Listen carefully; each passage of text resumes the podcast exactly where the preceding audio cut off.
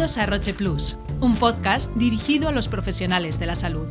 Si quieres estar al día de las últimas novedades en biotecnología, conocer de primera mano la opinión de grandes expertos en las diferentes áreas terapéuticas y enterarte de los últimos avances en medicina, este es el programa que estabas buscando. Hoy nos metemos de lleno en el mundo de los ensayos clínicos en cáncer de vejiga de la mano de los doctores Javier Puente y Pablo Maroto.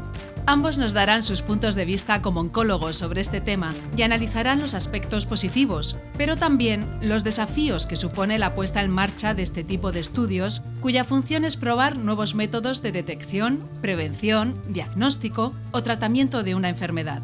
A lo largo de la siguiente charla, ambos expertos nos hablarán de su experiencia en este campo, nos explicarán cómo crear una unidad de ensayos clínicos y cómo se coordinan los profesionales que intervienen. Analizarán el rol de los centros satélite y los centros de referencia y nos adelantarán algún reto de cara al futuro, como el que plantean los estudios individualizados. Comenzamos. Hay un aspecto fundamental de nuestra práctica habitual en los hospitales que es hacer ensayos clínicos. Yo no veía tanto los aspectos tan positivos que luego he visto con el tiempo, ¿no? yo lo veía como una oportunidad terapéutica, pero quizás haya más cosas positivas, no solamente ofrecer un determinado tratamiento. ¿no? ¿Cómo lo ves tú? Sí, eh, ya de, una forma personal, ¿no? Ya es, eh, tú quieres que la oncología avance y que tengamos nuevos tratamientos y nuevos logros para los pacientes. Y rápidamente te das cuenta de la necesidad de hacer ensayos clínicos para dar estos pequeños pasos, porque al final cada ensayo clínico, cada participación de un paciente, cada estudio que abres, realmente estás dando un pequeño paso en, el, trato, en, la terapéutica de los pacientes. Yo, creo que es la gran ventaja. ¿no? Y cuando retrospectivamente ves en todo lo que has participado y en todo lo que has contribuido en el desarrollo de la oncología y tus pacientes contigo, realmente dices, oye, pues hemos hecho un, un buen trabajo en, en, un aspecto importante. La participación en un ensayo clínico tiene más beneficios en la balanza frente a los riesgos y molestias que pueda conllevar.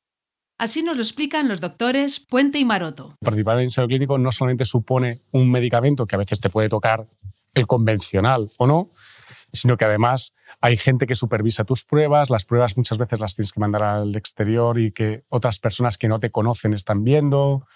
Además, con más frecuencia, tienes personal fundamentalmente investigador, como pueden ser enfermería de investigación, etcétera, ¿no? Y hay una serie de aspectos muy positivos, a mi juicio, pero también los hay negativos, ¿no? Porque hay veces que obviamente tienen que venir con más frecuencia al hospital, sacarse muchas veces analíticas, no sé. Hay veces que te dicen muchas veces que no los pacientes o, no tanto. Pocas. Pocas. Pocas, la verdad es que pocas. También ensayos clínicos mm, es un mundo muy amplio, vamos desde el fase 1 al fase 4, ¿no? Eh, realmente eh, cuando planteas un fase 1 el concepto y el contexto es completamente diferente al fase 3 y cuando es sobre placebo también es más duro el plantear estos estudios con los pacientes.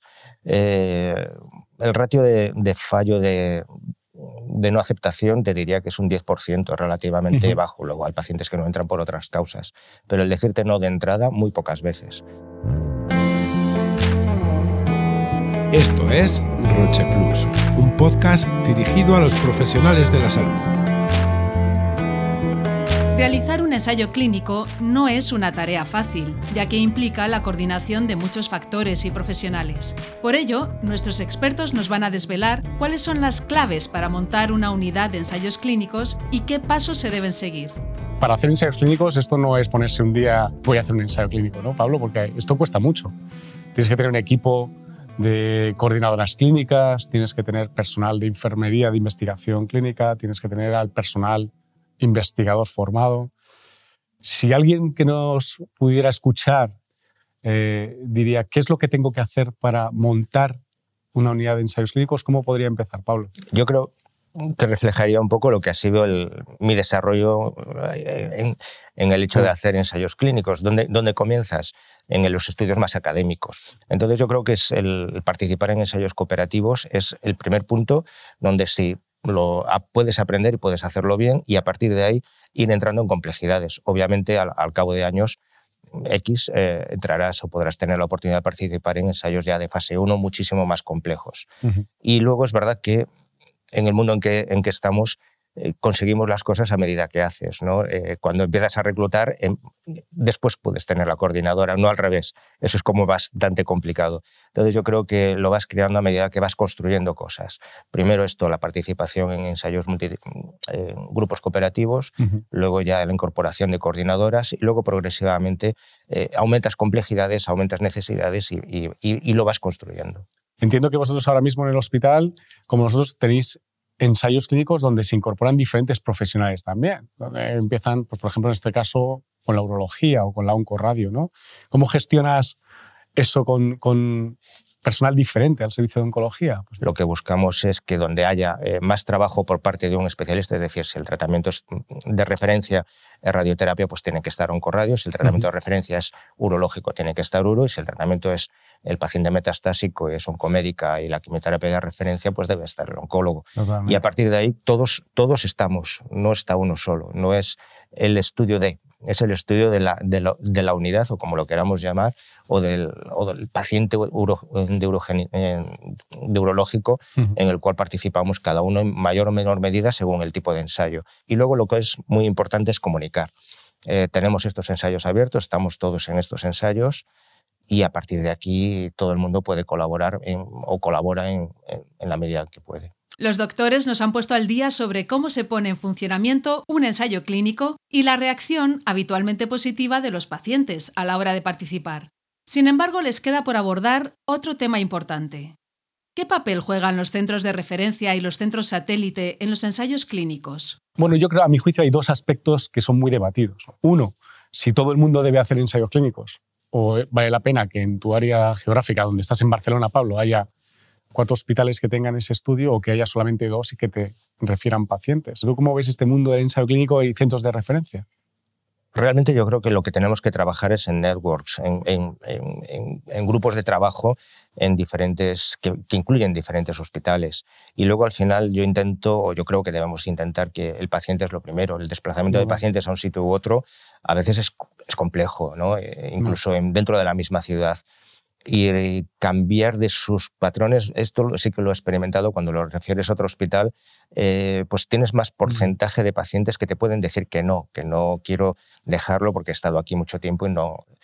En, estudios más iniciales quizá, pero ya cuando ya llevas tiempo con ellos, eh, no es la palabra pereza, pero es más complejo que acepten ir a otro sitio que desconocen totalmente.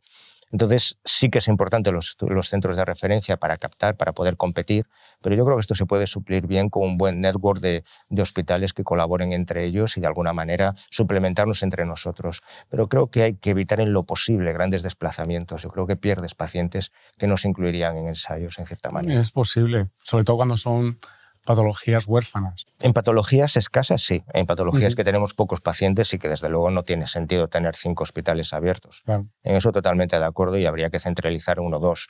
Y a todos se nos vienen a la cabeza los, los tumores que son menos frecuentes y que realmente ahí tienes que centralizar. Pero en patologías más frecuentes, quizás sí que igual cinco centros no necesitamos, pero sí que es no veo por qué no tener dos o tres centros que, que acerquen el ensayo al paciente. ¿no?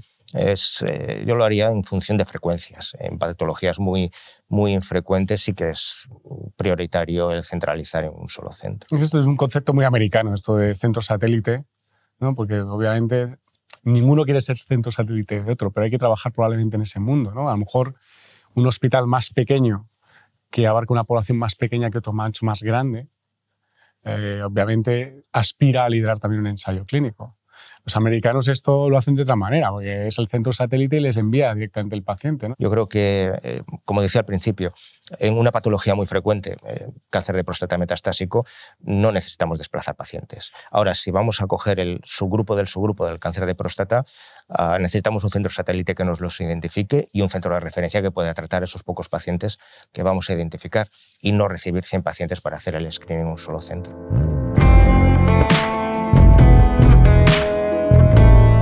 Estás escuchando Roche Plus, un podcast dirigido a los profesionales de la salud. Nos acercamos a la recta final de esta interesante charla entre Javier Puente y Pablo Maroto, dos oncólogos con experiencia en ensayos clínicos. En ella nos han explicado sus vivencias en este campo y los retos que conlleva la puesta en marcha de este tipo de estudios. Sin embargo, todo ese esfuerzo vale la pena porque los beneficios son muchos. Así nos lo han contado estos dos expertos. Porque el futuro de los ensayos clínicos, yo creo que una parte es fundamentalmente es la individualización del tratamiento hacia cortes más pequeñas, como hacen nuestros compañeros de pulmón, que a lo mejor tienen abiertos 16 estudios, todos ellos por una población que es un 1% de la población concreta con tumores de pulmón, ¿no? Y probablemente la vejiga, o más, probablemente la vejiga primero, ¿no? Más que otros, pero eso quizás sea el campo de mayor desarrollo en los próximos años. Están muy próximos o están en ello de personalizar e individualizar eh, el tratamiento, ¿no? Algo en lo que en, Uro nos queda un camino por recorrer, en lo que bueno, me sigue resultando apasionante el participar en estudios, en ensayos y en grupos y poder colaborar en, en continuar este desarrollo, ¿no? Y que animo a los compañeros también a que sigan en esta línea. Además, tenemos la oportunidad de que están muy supervisados por un equipo de mucha experiencia investigadora, tienen personal de enfermería, personal investigador, sus pruebas se hacen con más frecuencia, pero también hay ventajas para el equipo investigador y para la propia institución. Hay un ahorro de coste importante, es más, hay eh, también dotación económica para llevar a cabo recursos para este tipo de estudios. Vas a, a ser capaz de hacer carrera profesional, ¿no? Haciendo los ensayos clínicos, vas a participar de publicaciones como los hemos hecho todos, ¿no? Y sobre todo, y lo que es más importante es, generar la expectativa y la esperanza para mucha gente. Pues sí, eh, también yo pondría un pero. Una visita media de un paciente que entra en ensayo te puede llevar el doble o el triple que una, que una visita estándar. Y esto, bueno, tenemos que ser conscientes. Evidentemente esto representa un beneficio, pero también un esfuerzo. ¿eh? Y lo sabes tú, lo sé yo. Eh, hay que trabajar, hay que trabajar mucho y bueno, es, es algo importante. Hay que trabajar mucho y además hay que hacer muchas pruebas, muchas cosas, pero también hay obligaciones por parte del equipo investigador. ¿no? Hay que hacer las mm, mm, buenas prácticas clínicas, hay que una normativa, hay que ponerse al día, hay que firmar muchos papeles, hay que hacer muchas cosas ¿no? para esto. hay gente que lo olvida. Yo creo que lo más importante es animar a la gente a que participe, a que intente trabajar para incorporar ensayos clínicos o, si no puede llevar a cabo ese ensayo clínico en su institución, derivar al paciente para participar en ensayos clínicos y ya veremos cómo hacer que esa persona que está derivando pacientes a nuestra institución participe también de alguna forma en el beneficio de participar en ensayos clínicos. Sí, tenemos que trabajar más en la información, tanto con grupos de pacientes para que estén informados todo el mundo, donde pueden acudir en un momento dado si, desean información de un ensayo clínico o no, y en nuestros propios compañeros que saber eh, dónde pueden ayudar más a un paciente que puedan incluir, evidentemente, y sobre todo, insisto, en patologías menos frecuentes o en estos subgrupos del subgrupo que si no, pues puedes no tener incluso un tratamiento eh, que, que, ofrecer a ese paciente. Oye, fantástico, Javier. Yo creo que hemos hecho un buen resumen de lo que son ensayos clínicos, los problemas y cómo empezamos. Oye, encantado y, y espero que nos volvamos a ver pronto. Igualmente, Pablo, un placer.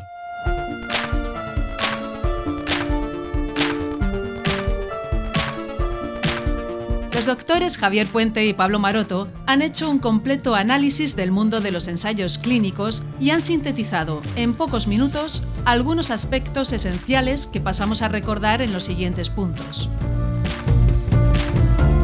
Solo el 10% de los pacientes decide no participar en un ensayo. Los ensayos corporativos son una forma de empezar. La colaboración entre hospitales es fundamental el reto futuro es realizar estudios individualizados. Y aquí termina este capítulo de Roche Plus, un podcast dirigido a los profesionales de la salud. Si te ha gustado, síguenos en tu plataforma de podcast preferida y disfruta de los siguientes episodios con nuevos temas de la mano de los mejores especialistas. Hasta el próximo programa.